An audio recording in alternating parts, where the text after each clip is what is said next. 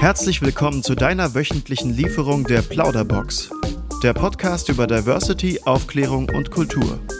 Bock auf verschiedene Formen, Farben und Größen in deiner eigenen Plauderbox? Finde mit Lukas und Jenna deine beste Mischung. Schön, dass du da bist. Hi Jenna. Hallo Lukas. Heute ist es wieder soweit. Wir haben wieder einen grandiosen Gast. Wen denn? Äh, das ist Alvin. Hi Alvin. ich hoffe, ich spreche die Namen. Ich, Alvin richtig- Phillips, hello. Ja, hi. Ich hoffe, ich spreche die Danke, Namen dass du mich eingeladen aus. ähm, wir würden gern mit dir beginnen mit unserem wunderbaren Freundebuch, äh, was wir gern mit dir zusammen ausführen würden, um dich ein bisschen besser kennenzulernen, aber auch die Zuhörenden, dass die dich besser kennenlernen. Und Tatsächlich, äh, ich bin einem Freundebuch sehr viele Jahre nicht mehr begegnet, aber letzte Woche war ich auf einer Party und auf der anschließenden After Hour ging ein Freundebuch rum. Also es, ist, äh, es, es fühlt sich an, als wäre ich zurückgeworfen ins letzte Wochenende, aber ich bin dabei. Vielleicht magst du uns sagen, äh, wann ist dein Geburtstag? Der 15.2., ich bin einen Tag am Valentinstag vorbeigeglitten, äh, deswegen Ah. klappt es bei mir nicht so mit der Liebe, glaube ich. Du bei mir auch nicht, also alles in Ordnung. Aber äh, einen Tag Dafür nach bin ich mit dem. Sternzeichen Wassermann sehr zufrieden, damit kann ich mich identifizieren.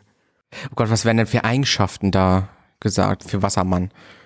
Äh, dass ich sehr sozial bin, dass ich gut kommunizieren kann, aber auch emotional bin und das äh, sehe ich alles bei mir auf jeden Fall. Wo wohnst du denn?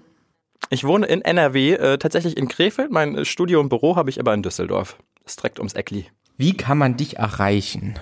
Erreichen? Oh, Ja. erreicht man über Snapchat, WhatsApp, äh, Instagram äh, und dann hört es eigentlich aktuell auch schon fast auf E-Mail. E-Mail, Fax? Ganz verrückt. Mit Fax auch? So wie äh, Mit Fax Jessica? nicht. Nee, also das, äh, aus dem Zeitalter sind wir zum Glück raus. Wir sind eine junge Medienagentur. Mit Fax machen wir hier gar nichts mehr. Den haben wir auch seit letztes Jahr nicht mehr. Ein Faxgerät? Ja, wir haben auch letztes Jahr Wusste ich, wusste ich gar nicht. endlich. Okay. Ähm, was sind denn so deine Hobbys? Meine Hobbys, boah, also seit vielen Jahren ist jetzt irgendwie auch meine Arbeit mein Hobby geworden. Die nimmt sehr viel Zeit von meinem Leben ein, aber das macht auch einfach Bock. Äh, da reden wir bestimmt gleich noch mehr drüber. Ähm, sonst, wenn ich mal Zeit habe, lege ich super gerne meine Füße einfach hoch und äh, setze mich an die Switch und zocke ein bisschen. Äh, vor allen Dingen alles, was so im, im Pokémon-Universum stattfindet, da bin ich voll mit dabei. Sonst äh, feiere ich auch mal gerne. Ich bin eine Lebemaus auf jeden Fall. Reisen. Oh, Das, oh nee, ich hasse das eigentlich, wenn Leute sagen, oh, meine Hobbys sind Reisen. Aber gut, es gehört auch zu meinen Hobbys. Sonst, ähm, ja, meine Katzen. Ich habe zwei Katzen. Ich bin ein Cat Daddy. Äh, die sind auch auf jeden Fall ein sehr, sehr großer äh, Inhalt meines Lebens. Ich würde die auch als mein Hobby bezeichnen, auch wenn es meine Kinder sind. Aber du hast ja nicht nur irgendwelche Katzen, du hast eine Nacktkatze oder hast du zwei? Nee, eine Nacktkatze hat meine beste Freundin, deswegen taucht die manchmal in meinen Ah, Insta-Stories auf. Ich habe zwei britisch Kurzer in weiß. Zwei fette, runde Schneebälle. die passen auch super zu mir. Die wollen einfach nur schlafen, chillen, gestreichelt werden, essen und dann äh, legen sie sich wieder in die Ecke. Das könnte auch dein Leben Spirit sein. Animal. Jenna. Das ist auch mein Leben. Ja. Gut, dass wir es erklärt haben. ähm, was isst du am liebsten? Ah, okay, ich weiß was. Und zwar ähm, Reibekuchen von meiner Oma. Mit Kartoffeln aus dem Garten und Apfelmus auch aus den Äpfeln aus dem Garten. Das hat so einen emotionalen Touch, glaube ich. Ich glaube jetzt nicht, dass Reibekuchen so das Sternemenü ist, aber das von Oma gemacht, äh, besser geht's nicht. Alles von Oma ist ja am besten. Ja. Die kann auch Nudeln ne? kochen und die schmecken 100 Mal besser, als wenn ich zu Hause Nudeln koche. Also das ist einfach so die Oma-Magic. Ja, das stimmt. Das ist Gesetz. Ja, Was Oma kocht, schmeckt. aus Ähm, Prinzip. Was Ja. ist dein Lieblingsfilm? Oh nein, damit darfst du mir nicht kommen. Ich bin super Film- und Serien-Junkie. Äh, auch sehr kritisch immer. Ähm, mit, mir macht es, glaube ich, nicht viel Spaß, äh, Filme zu gucken, zumindest meine Freunde, weil die haben meistens so einen, ich nenne es mal plumpen Filmgeschmack und ich bin immer so ein harter Kritiker. Ich, ich beschränke es jetzt einfach mal auf einen Regisseur. Ähm, Lars von Trier ist mein Lieblingsregisseur. Ähm, ich liebe alle Filme von ihm. Ähm, die sind so ein bisschen, ja, nicht das typische Hollywood-Klischee eines Films. Äh, sehr deep, düster und ähm, ja, da sehe ich mich Dramen. Give me drama, baby. Ähm, Ja, wenn ich nach einem nach einem Film nicht heulend in der Ecke liege, dann war es kein guter Film. und wie sehe ich euch da beide so, ne? Das ist, Ja. äh, Gott. Ähm, auch wenn die, jetzt die Frage auch schwer ist, aber was ist deine, Best äh, deine Lieblingsserie? Meine Lieblingsserie? Ah, ich glaube, ich sag Game of Thrones, auch wenn mich da jetzt die Game of Thrones äh, Fans wahrscheinlich köpfen würden wegen der letzten Staffel, klammern wir die letzten Staffel einfach aus und sagen, Game of Thrones ist einfach geiler Scheiß. Ja. ja, ja, Ja. Nehmen wir so hin. Ja, das ist unser Lieblingswort heute, muss man sagen. Das Ja. Einfach ja. Ja, wir haben ziemlich oft heute schon Ja gesagt. Ja. Ja. Ja, geht immer. Besser als nein. Ja. Okay, äh, was hörst du denn so für Musik? Uh, äh, quer durchs Beet, äh, ich bin so ein Mutmensch, was äh, Musik angeht. Äh, ich bringe mich mit Musik in den Mut, den ich mich gerade brauche, oder ich höre die Musik, die passend zu meinem Mut gerade ist. Das heißt, geht's mir gerade super scheiße, dann hole ich mich mit der trashigsten Popmusik meistens aus diesem Mut wieder raus. Das benutze ich wirklich so als kleinen Skill. Aber ich kann es auch genau andersrum. Wenn es mir richtig scheiße geht, will ich mich noch sch- beschissener fühlen und höre mir ganz traurige Musik an. Wer kennt's nicht? ja, sonst zum Feiern gehen einfach richtig schön Techno in der Fresse. Ja, gut. Was musst du immer dabei haben? Marlboro Gold Schachtel 10 Euro. Okay, ähm, was kannst du denn so richtig gut? In sozialen Gruppen funktionieren. So würde ich es, glaube ich, nennen. Also ich glaube, das, das zieht sich so ein bisschen durch mein Leben schon so an den Grundschulzeugnissen. Da hat man ja keine Noten in dem Sinne bekommen, sondern immer so einen super schönen Text äh, geschrieben bekommen von den LehrerInnen. Und da hieß es schon immer, dass ich darauf achte, dass es jedem gut geht, jeden mit ins Boot hole, ähm, sehr inklusiv und inkludiert irgendwie im Gruppenalltag teilnehme. Und das zieht sich so durch mein Leben, durch alle meine Berufe. Und ich bin einfach gerne unter Menschen, auch wenn ich natürlich auch manchmal sehr gerne alleine bin. Ja, das ist eine gute Stecke von mir, glaube ich. Was hast du denn schon alles beruflich gemacht? Ähm, also, ich, ich fange mal ganz klassisch an, was ich gelernt habe. Gelernt habe ich im sozialen Bereich, weil ich immer wusste, ich will entweder was äh, im, im künstlerischen Kreativbereich machen, wo ich auch die Medien drunter zähle, ähm, oder was Soziales. Meine Eltern haben recht früh schon immer gesagt, Kind, du musst was Vernünftiges machen. Und alles, was ich eigentlich primär machen wollte, das war in den Augen meiner Eltern jetzt nicht so das Vernünftigste. Also wäre es nach mir gegangen, ähm, dann hätte ich eine Ausbildung im Schauspielbereich gemacht. War nichts Vernünftiges für meine Eltern, also habe ich eine Ausbildung im sozialen Bereich gemacht, weil das ist anscheinend was Vernünftiges in konservativen Köpfen. genau, dann habe ich den, äh, die Ausbildung zur Erzieher mit dem Schwerpunkt in der Jugendhilfe gemacht und habe da auch nebenbei schon ähm, jahrelang in einem Jugendzentrum tatsächlich auch gearbeitet, in der offenen Jugendarbeit. Ähm, dann habe ich mit minderjährigen unbegleiteten Flüchtlingen gearbeitet. Da ist äh, mein Herz wirklich sehr für aufgegangen. Es war eine super schöne Aufgabe, die auch sehr herausfordernd war, ähm, wo du aber am Ende des Tages wusstest, du hast erstens ein super privilegiertes Leben als äh, Mensch, der in Europa geboren ist. Ähm, und du hast noch was wirklich Gutes für andere getan. Deswegen war es mir eigentlich da in dem Bereich immer egal, wie anstrengend der Tag war, weil das sehr erfüllend fürs Ego beziehungsweise fürs Gewissen auch war und für die Leute gegenüber von mir, die ja deren Tag und deren Alltag ich hier irgendwie schöner machen konnte. Danach ähm, bin ich in der klassischen Jugendhilfe weiter gestartet. Das waren so die normalen, in Anführungszeichen, Berufe von mir, bevor ich ähm, ja, selbstständig mit in die Veranstaltungsbranche eingestiegen bin. Ich habe ein Jahr ein Praktikum in der Messe gemacht tatsächlich. Veggie World, die größte vegane Oh Messe Gott. äh, für den veganen Lebensstil. Die habe ich mitgemacht, ähm, habe dann aber recht, recht schnell gemerkt, so, okay, Messe, huh, sehe ich mich jetzt nicht so, aber war ein netter Ausflug. Dann habe ich äh, angefangen, selbstständig äh, queere Partys zu veranstalten bei uns in Krefeld und queere Open-Air-Festivals, woraus dann eine Agentur mit meinem besten Freund entstanden ist, weil wir gemerkt haben, hey, auch super viele KünstlerInnen, die wir vertreten haben auf unseren Veranstaltungen, die sind so ein bisschen lost, die haben halt irgendwie ihren Instagram-Account, aber kommen alleine nicht weiter. Und denen haben wir dann geholfen und die supported, Jobs für die rangeschafft und so hatten wir dann unser kleines, feines äh, Agentürchen, das hieß Herzbuben, ähm, als KünstlerInnenmanagement und Partyveranstalter und äh, sind dann auf Schwanz und Ehrlich zugegangen, beziehungsweise den Jungs äh, von Schwanz und Ehrlich, dem größten deutschen schwulen Podcast. Ähm, mit denen haben wir uns immer Jobs hin und her geschmissen, bis wir uns irgendwann mal an den Tisch gesetzt haben und gesagt haben, okay Leute, also entweder wir werden jetzt die größten Konkurrenten auf dem Markt oder lasst doch mal fusionieren und zusammen die größte queere äh, Medienagentur in Deutschland werden. Und das ist jetzt aktuell seit zwei, drei Jahren ähm, Stand der Dinge. Und jetzt machen wir KünstlerInnenmanagement, eigene Veranstaltungen und eigene Produktionen im Mediabereich. Ja, super viel aktivistischen Kram. Das ist so der Stand der Dinge heute. Auf jeden Fall einiges. Also eigentlich Immer was mit Menschen auf jeden Fall. Ja, und, Ähm, und was ich jetzt noch also- ausgeklammert habe, sind diese ganzen schauspielerischen Sachen. Also ich habe ja super viele Schauspieljobs auch gemacht. Mit 15 stand ich das erste Mal für den Kika ähm, vor der Kamera für die Serie damals, äh, das Kika Surfcamp. Da war ich zwei Wochen in Frankreich und habe Kamera begleitet, das Surfen gelernt. Da habe ich so richtig Blut geleckt. äh, nebenbei habe ich immer im Theater gespielt. Dann war ich ein Jahr mal kurz äh, Teenie-Star für Super RTL, war in der äh, Super RTL Band Banneroo. Äh, die einen oder anderen kennen vielleicht Dubi Dum Dum. Äh, Das war so mein Jam. genau, und dann war ich äh, ein Jahr auf Togo-Tour durch Deutschland und Österreich. Also mein Lebenslauf ist sehr wild und ich könnte noch weitermachen, da ist schlummert noch mehr. Ich war damals auch auf der Togo-Tour. Ja, wollte ich nur kurz mal noch einwerfen. Okay, gut, machen wir mal noch weiter. Was findest du denn voll peinlich? Auf mich jetzt bezogen oder auf andere Menschen? Auf Allgemein. alles.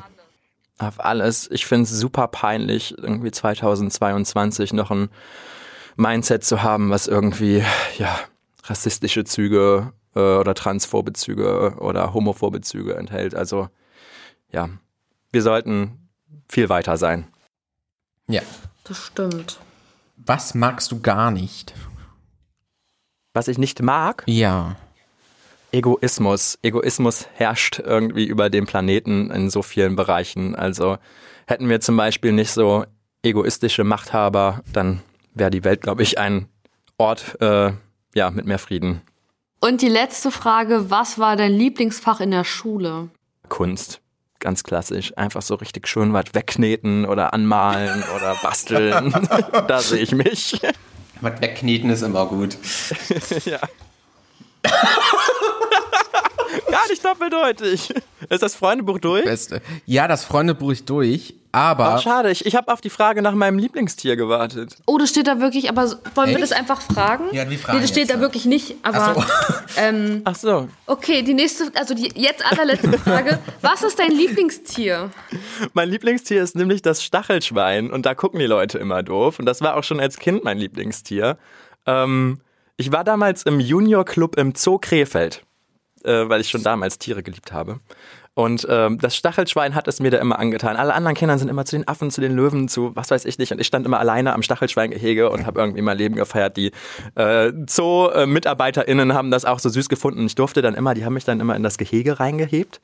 Und ich durfte dann da heimlich rumlaufen, weil die verlieren auch zwischendurch so ein paar Stacheln. Durfte dann am Boden im Gehege die Stachelschweinstacheln einsammeln. Ich habe zu Hause auch so eine Vase stehen, voll mit Stachelschweinschwacheln. Und ich, äh, ja, liebe diese Dinger. Die haben so eine kleine süße, feuchte Nase und ja. außer sie fangen dann an, wirklich die Stacheln aufzustellen und dann hast du die in der Hand oder so. Ja, oder sie Genau, rennen einen ja. an. Oder sie rennen einen an, ja. Ja. Gut. ähm, bevor wir jetzt aber zum zweiten Teil kommen, ähm, Ja. will ich noch mal kurz auf das Thema von eurem Management gehen. Ja. Äh, weil ihr Ja. seid ja wirklich das größte, Deutschland größtes queeres Management und ihr habt ja, wie, soweit ich weiß, ja, ähm, kümmert ihr euch ja hauptsächlich um queere KünstlerInnen. Wir als PT und Media sind äh, ein queeres Management für KünstlerInnen und Creator. Und ja, wir sind immer größer geworden und wir sind aber nicht das klassische Management, wie man das kennt. Also dadurch, dass wir super viele andere Bereiche auch noch bedienen und uns das super wichtig ist, dass wir halt auch aktivistische Sachen und Themen äh, weitertreiben und eigene Projekte und Konzepte entwickeln und die umsetzen, sind wir auf der Ebene so, dass wir den KünstlerInnen das anbieten, dass die mit in unseren KünstlerInnen-Pool kommen können und dass wir denen geile Jobs zuspielen oder die in unsere Projekte mit einbauen. Aber wir sind nicht das Management, was jetzt am Ende des Tages dafür aufkommt, dass dein Portemonnaie voll ist. Also wir gehen nicht diese Verpflichtung ein, dass wir sagen so, hey, die KünstlerInnen, die bei uns unter Vertrag sind, wir gucken, dass deren Lebensunterhalt durch uns eingetrieben kommt. Nein, sondern die können Teil unserer Familie werden und als Familie supporten wir uns und helfen uns und reichen uns die Jobs hin und her, aber wir möchten uns nicht den Druck machen zu sagen, okay, wir müssen auf jeden Fall für jeden dieser KünstlerInnen jede Woche 20 Jobs haben, sonst haben die am Ende des Monats nicht genug zu essen. Da sind wir so ein bisschen freier. Aber jetzt so, kommen wir wirklich zu dem zweiten Teil. Wir kommen sogar schon, schon direkt zu unserer Hauptfrage, die wir eigentlich jeden Gast fragen, ähm, weil wir die einfach auch wichtig finden. Und zwar, wie kann ich stolz auf mich sein? Wie kann ich stolz auf mich sein? Ja. Ich glaube, du kannst stolz auf dich sein, wenn du am Ende des Tages ins Bett steigst und im Reinen mit dir bist. Also ich glaube, das ist eine ganz kleine Stufe nur, die aber irgendwie so breit gedacht werden kann. Weil wenn du es schaffst, mit dir im Reinen zu sein, mit deinem Leben, mit deinen Taten, mit deinen Überzeugungen, dann kannst du wirklich stolz auf dich sein. Dafür musst du nicht die Welt retten. Du musst Ja, einfach bei dir, mit dir im Reinen sein. Ja, Ja, ja, genau. Amen. okay. Äh, wir kommen einfach direkt mal zur nächsten Frage. Wie Ja. ist es, als Homosexueller im sozialen Bereich zu arbeiten? Oh, ja, gute Frage, wirklich gute Frage. Das ist ah, ein Drahtseilakt, sage ich es mal so. Also man hat super viel mit Diskriminierung zu kämpfen, mit Vorurteilen, mit Bedenken anderer Leuten und Sachen, die die in deine Taten irgendwie reininterpretieren können. Also man muss die ganze Zeit einfach super vorsichtig sein, was ich super beschämend und falsch finde, dass das heute noch der Standard ist. Also vor allen Dingen, ähm, ich habe ja die Erzieherausbildung gemacht, auch wenn ich die im Bereich der Jugendhilfe gemacht habe, musste ich auch ein ähm, Praktikum in einer Kita absolvieren. Und das war tatsächlich, auch wenn ich mich in diesem Bereich überhaupt nicht sehe, mit eins der erschreckendsten Erfahrungen, die ich irgendwie machen musste, tatsächlich, weil da ist mir genau das alles begegnet in einem Rahmen. Das, okay, die Kita war eine katholische, dörflich gelegene, konservative Kindertagesgruppe. Und ähm, von Tag eins an, wo ich diese Kindergarten, diesen Kindergarten betreten habe, konnten mir die anderen ErzieherInnen und MitarbeiterInnen nicht in die Augen gucken. Also da fing es schon an. Also ich habe gemerkt, so okay, äh, man merkt wahrscheinlich irgendwie meine queer Vibes und meine Ausstrahlung und mein Selbstbewusstsein und da konnte diese MitarbeiterInnen vor Ort einfach überhaupt nicht mit umgehen. Wenn ich Hallo gesagt habe, wurde mir kein Hallo erwidert und die Blicke gingen nach unten. Also es waren alles so kleine graue Mäuschen irgendwie, die ich so eingeschüchtert habe mit meiner Präsenz, dass ich mir da schon gedacht habe, so, oh, das werden, glaube ich, die längsten vier Wochen meines Lebens. ähm, und es, ja, es, es ging in einer Tour irgendwie so weiter. Das, das Zusammenarbeiten hat nicht so wirklich funktioniert. Ähm, ich habe immer gemerkt, dass da Vorurteile im Raum sind und Bedenken, die nicht ausgesprochen worden sind. Und es fing dann langsam an, sich mit den Wochen und Tagen in dieser Arbeit zu steigern, ähm, mit ganz komischen Sachen irgendwie. Und meine Arbeit wurde ganz anders betrachtet und bewertet irgendwie als die jetzt von anderen MitarbeiterInnen. Ich habe eine Szene im Kopf, ähm, da habe ich die ganze Gruppe bei mir, die ganze Kindergartengruppe in einem Raum äh, mir geschnappt, äh, weil ich ja gerne auch bastel und kreativ bin, und haben mir aus Pappe und Papier so eine riesengroße Stadt gebastelt. Und ich hatte die ganze Gruppe involviert und ich war mega stolz darauf. Die Kinder hatten super Bock darauf. Meine Erzieherin, äh, meine Praktikumsanleiterin kam dann da rein mit so einer Tasse Kaffee, stellte sich in die Tür, nimmt einen Schluck und guckt von oben richtig abfällig auf das, was ich tue mit den Kindern und sagt dann zu mir, tja, du bist so ein Kreativer, ne? Oh Gott. So, ja, ist das jetzt was Schlechtes oder was ist das für ein Unterton? Ja, man sucht sich halt immer das Einfachste aus, ne? Und geht wieder. Und ich dachte mir so, Bitch, ich unterhalte hier gerade 30 Kinder, während du nebenan eine Tasse Kaffee trinkst mit zwei U2-Kindern, die um deine Füße rumkrabbeln. Und ich bin jetzt der hier, der sich was Einfaches aussucht. Äh, ja, egal. Äh, das ganze Praktikum ist in dem geendet, dass ich Hausverbot äh, vor Ort bekommen habe und diese Kita nicht mehr betreten durfte. Und zwar, weil ich in der dritten Woche mir Krätze eingefangen hatte. Krätze, eine, eine ganz normale Krankheit, die gerade in so Kitas und äh, sozialen Einrichtungen natürlich weitergereicht wird, weil alle fassen sich an und so genau wie Läuse, das überträgt sich einfach von, von Kind zu Kind. Und ich rief in den Kindergarten an und äh, meldete mich krank. Ja, es tut mir leid, ich war gerade bei meinem ähm, Hausarzt, der mir bestätigt habe, sie haben sich die Krätze eingefangen. Ja, die Reaktion darauf von der Kita-Leitung war völlig empört. Ähm, sie entgegnete mir mit einem Nee, also dreckige Kinder haben wir in unserer Einrichtung nicht. Ich will nicht wissen, was Sie privat machen und mit welchen Leuten Sie verkehren und wo Sie sich das eingefangen haben. Und ich war also fast vom Stuhl gefallen. Also erstmal hat es überhaupt nichts damit zu tun, wenn man jetzt Krätze kriegt oder nicht, dass das irgendeine Art und Weise mit der Körperhygiene zu tun hat. Also das war ja das, womit sie mir begegnet ist, äh, wie dreckig ich doch wäre oder das, was ich in meiner privaten Freizeit mache. Ich weiß nicht, wie sie sich Homosexuelle vorstellt. Ähm, ich gehe davon aus, dass das auf jeden Fall homophobe Gedanken bei ihr waren.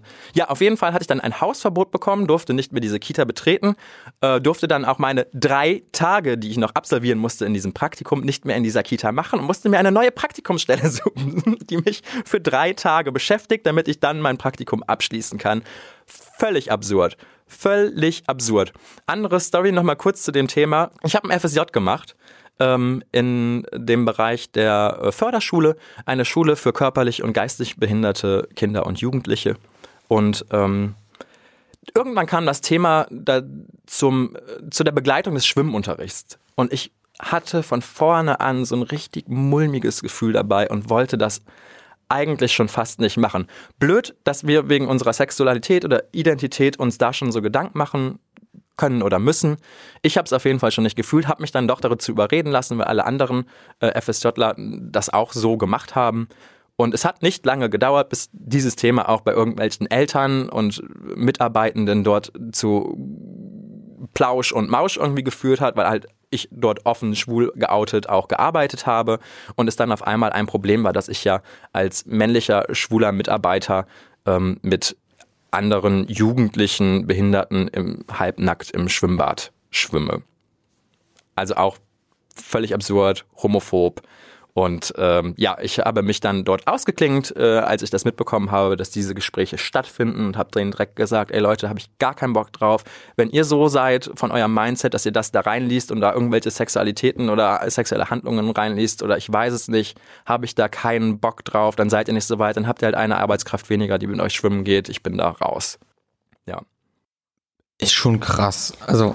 Ja. Ja. ja. Also erstmal, ich hatte auch Krebs und ich muss sagen, es hat wirklich nichts mit Hygiene zu tun. Nee. Es hat Nein, mit Kontakt zu anderen ja. Menschen zu tun. Genau. ähm, ja, war halt nur lästig, weil ich hatte es ein, halbes Jahr lang. und es hat dann Gott. schon die Nerven geraubt, aber. Aber, aber noch ein Thema, kurz, weil, weil, ich die Frage wirklich wichtig finde äh, und die Diskussion darüber. Ähm, auch in der Kita ja immer ein Thema ist das Wickeln. Ne? Also äh, jede Kita hat das ja inzwischen irgendwie für sich selbst anders bestimmt, aber an manchen Kitas ist es ja wirklich so, ähm, nur Frauen dürfen weibliche Kinder wickeln, nur äh, männliche Mitarbeitende dürfen männliche Kinder wickeln. Andersrum auch in manchen Kitas dürfen nur Frauen komplett wickeln und Männer nicht, weil eine Frau natürlich nicht irgendwie imstande ist, ein Kind zu misshandeln oder missbrauchen. Das kann nur eine männliche Person machen. Auch hier wieder, äh, ja, äh, ein Mindset, was irgendwie nicht ganz äh, zu unserer ja, Jahreszeit passt. das stimmt. Ja, das finde ich auch falsch. Also ich finde, dass man so generell sagt, dass Erzieher die Kinder nicht gut kennen nicht Kinder wickeln dürfen dann, voll okay, weil Kinder sich ja auch oft dann nicht wohlfühlen, vor allem wenn sie noch nicht reden können, dass man einfach diesen Schutz für die Kinder da hat. Aber dass man das vom Geschlecht abhängig macht, finde ich halt kompletten Blödsinn. Weil ich mache auch gerade die Erzieherausbildung und wir haben das auch öfter schon als Thema gehabt. Ähm, ja. Und das ist halt kompletter Schwachsinn. So, man sollte einfach halt ja, gucken, einfach dass das kein fremder Mensch ist, aber. Ja, es ist ein völlig überholtes Denken leider. Ja. Okay, ähm, ich ziehe jetzt mal die nächste Frage. Ich war gerade ein bisschen noch in dieser Windelgeschichte drin. ähm, ja. So. Warum braucht es ein Management für äh, queere KünstlerInnen?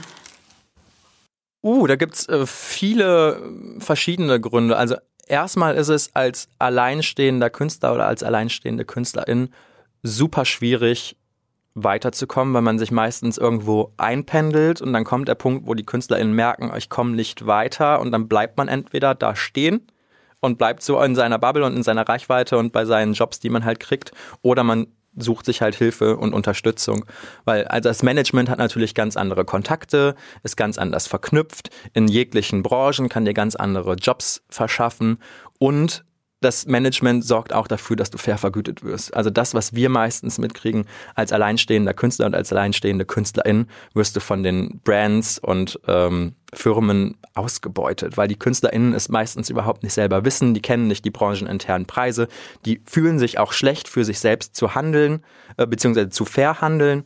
Und ähm, deswegen ist es da immer super wichtig und richtig, äh, sich jemanden Außenstehendes zu holen, weil wenn ich mit der Brand verhandle, und die mich dann am Ende scheiße finden, weil ich immer mehr den Preis nach oben drücke, dann ist das okay. Aber die Künstlerin ist noch immer neutral und nicht mit irgendwas Negativem behaftet. Das heißt, ich kann verhandeln wie ein wie ich will und die Brand ist dann am Ende auf mich irgendwie sauer oder zickig, weil ich halt für faire Preise kämpfe, aber der Künstler und die Künstlerin bleibt davon halt unbeschrieben. Das ist auf jeden Fall auch wichtig.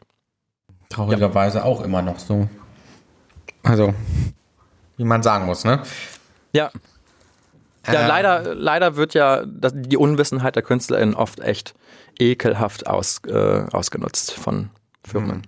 Ja, meistens, wenn es auch noch junge Künstlerinnen sind, die ja erst neu drinne sind. Ähm, Ja. Ich glaube, da ist es wirklich noch viel, viel schlimmer. Vor allen Dingen im Social Media Bereich. Ne? Also die meisten, äh, gerade wenn die irgendwie am, am Anfang noch sind, die fühlen sich dann mega toll und fair behandelt und es ist alles mega spannend und neu. Wenn ich ein Produkt zugeschickt kriege, dann mache ich halt irgendwie 20 Stories dazu und ein Posting, weil ich habe ja ein gratis Produkt bekommen. Die sehen aber gar nicht, was für eine ultra krasse Leistung die damit erbringen, was das alles für einen Wert besitzt, äh, diese Werbung so zu schalten online mit dieser Reichweite und dass das für die Firma halt einfach nichts kostet, dir ein Produkt zu schicken. Plus, dass du sogar eigentlich als Künstlerin bzw. Influencer alle Sachen, die du geschenkt kriegst, noch versteuern musst und aufschreiben musst. Das ist gar nicht umsonst. Die meisten denken dann so, oh geil, ich habe was umsonst bekommen. Nee, nee, nee, du zahlst sogar noch drauf, wenn du ein Produkt kriegst.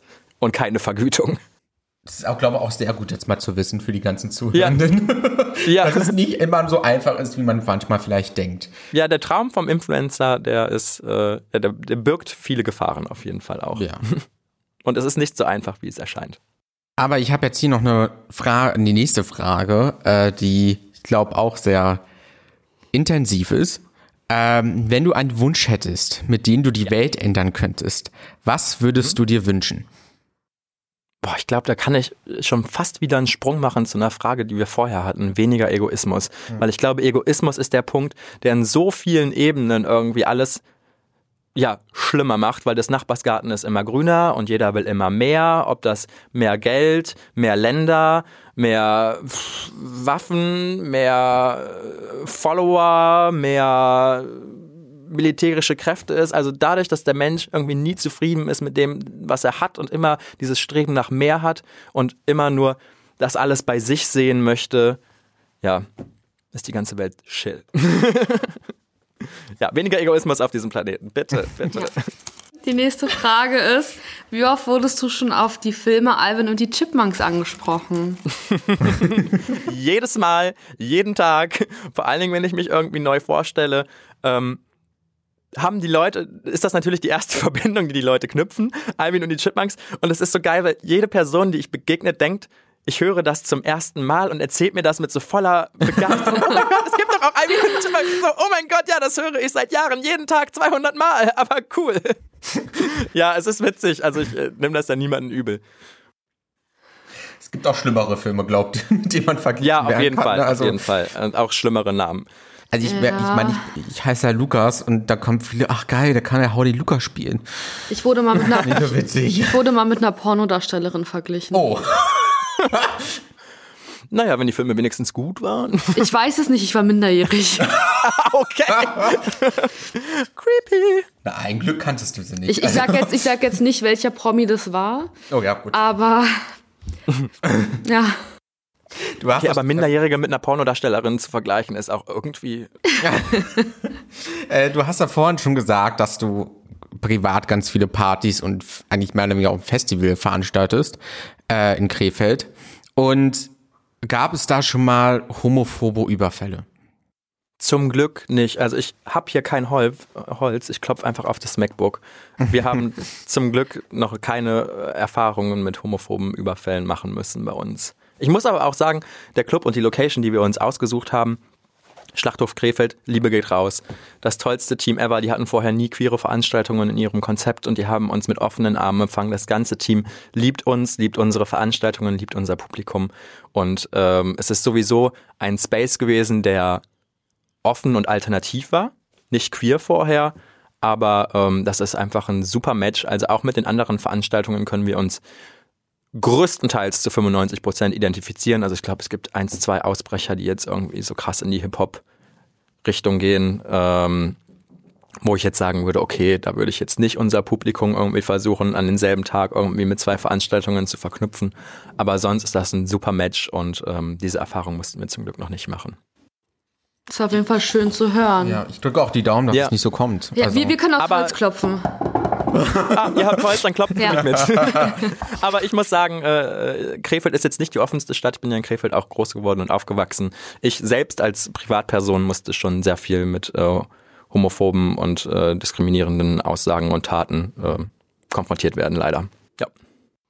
Gut, ich weiß nicht leider. Tatsächlich nicht, sogar vor, vor gar nicht so langer Zeit, ein, zwei Jahren, wo ich dachte, okay, aus dem Alter bin ich jetzt raus, sage ich mal, als äh, 26, 27-jähriger Mann, ähm, dass ich aus dieser Opferrolle rausfalle und jetzt halt nicht mehr der, der kleine Twink bin, der sich nicht mehr wehren kann, ähm, wurde ich mitten in der Nacht, ich war in Begleitung von einem Freund, ähm, ja, angegangen, sexuell belästigt. Äh, ein, ein angetrunkener Mann wollte mich um die Ecke ziehen und ich weiß nicht, was er da mit mir machen wollte, hat auch nicht losgelassen, immer wieder dran gezogen, meinen Freund weggeschubst, du nicht, du nicht, ich will den.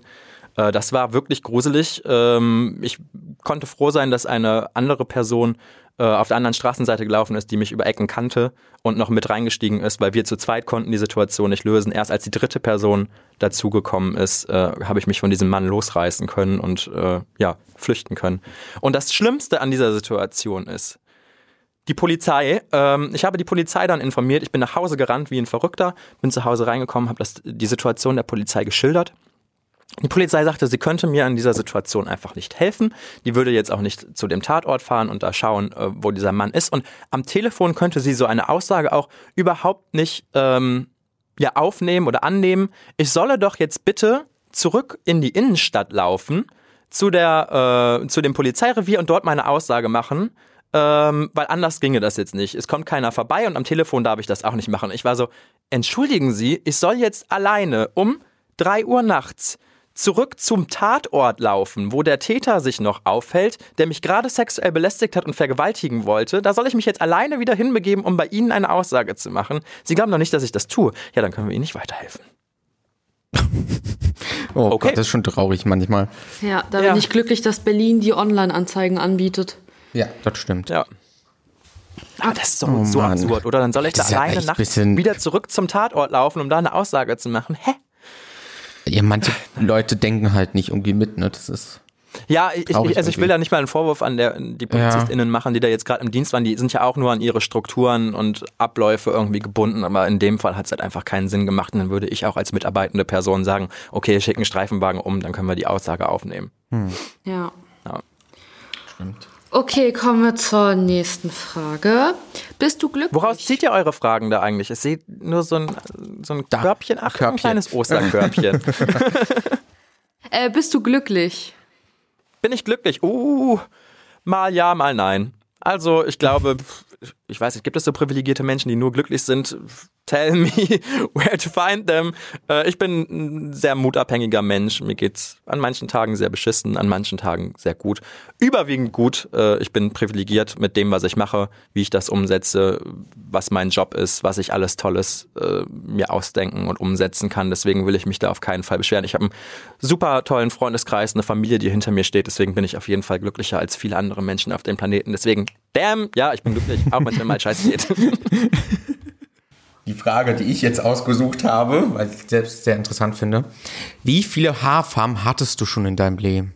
Oh mein Gott, welche Farbe hatte ich noch nicht? Also meine Haarfarben, die wechsle ich beinahe so oft wie meine Unterhosen. Ähm, mir gehen die schönen Farben aus. Das, das nervt mich wirklich. Ich denke mir immer darüber nach, welche Haarfarbe kann ich jetzt als nächstes machen. Und es bleiben nur noch die ganz schlimmen über, die ich überhaupt nicht sehe und mich, wo ich mich nicht mit identifizieren kann. Aber wahrscheinlich werde ich mir die auch auf den Kopf knallen, einfach weil ich sie noch nicht hatte. Also ich kann dir jetzt keine Zahl sagen, aber blau, pink, neongrün, gelb, äh, schwarz, rot, lila, weiß, grau, silber, äh, braun, Ah. Türkis. Ich hatte eigentlich halt schon alles, was irgendwie möglich ist, auf dem Kopf. Deswegen wird es immer schwieriger. Vielleicht muss ich jetzt anfangen, so diesen Cruella de Vil-Style zu machen, dass ich immer zwei Farben gleichzeitig trage. Ich glaube, dann stehen mir noch viele Optionen offen. Krass, ich dachte schon, ich hatte viele Haarfarben in meinem Leben. Aber das ist nochmal. ja, also ich freue mich darüber, meine Kopfhaut nicht. Ja, mein, meine Haare haben sich auch nicht bedankt. Jetzt aber äh, schon leider die letzte Frage, ähm, zu der wir kommen. Und zwar, ähm, was nimmst du jetzt aus diesem Gespräch für dich selber mit? Ähm, ich nehme aus dem Gespräch mit, dass es äh, gar nicht so unangenehm oder falsch ist, auch mal wirklich intensiv über sich selbst zu sprechen. Ich äh, versuche, also ich, in meinem Leben kümmere ich mich vor allen Dingen immer um andere Leute. Ich habe so ein bisschen den Mutter-Theresa-Komplex, so nennt es meine Mutter. vor allen Dingen, wenn ich irgendwie mit einem neuen Boyfriend irgendwie zu Hause ankomme und er wieder mehr Probleme hat als ich. Aber sonst äh, ist das ja auch immer mal schön, sich mit sich selbst zu beschäftigen und über sich selbst zu reden und sich auch mal selber auf die Schulter zu klopfen für alles Tolle, was man irgendwie im Leben so macht. Und ähm, das habe ich sehr genossen. Danke dafür, dass ich äh, hier sein durfte und äh, ein bisschen was von unserem queeren Leben teilen durfte. Äh, das, was ihr macht, ist natürlich auch sehr wichtig und toll. Das weiß ich auch sehr wertzuschätzen und ähm, unterstütze das sehr. Dankeschön. Danke. Dir auf jeden Fall auch danke, dass du die Zeit genommen hast heute. Mhm. Und ja, tschüss an die Zuhörenden und wir hören uns dann auch wieder das nächste Mal. Tschüsselü. ciao, ciao. Dieser Podcast wird gefördert durch Soziokultur.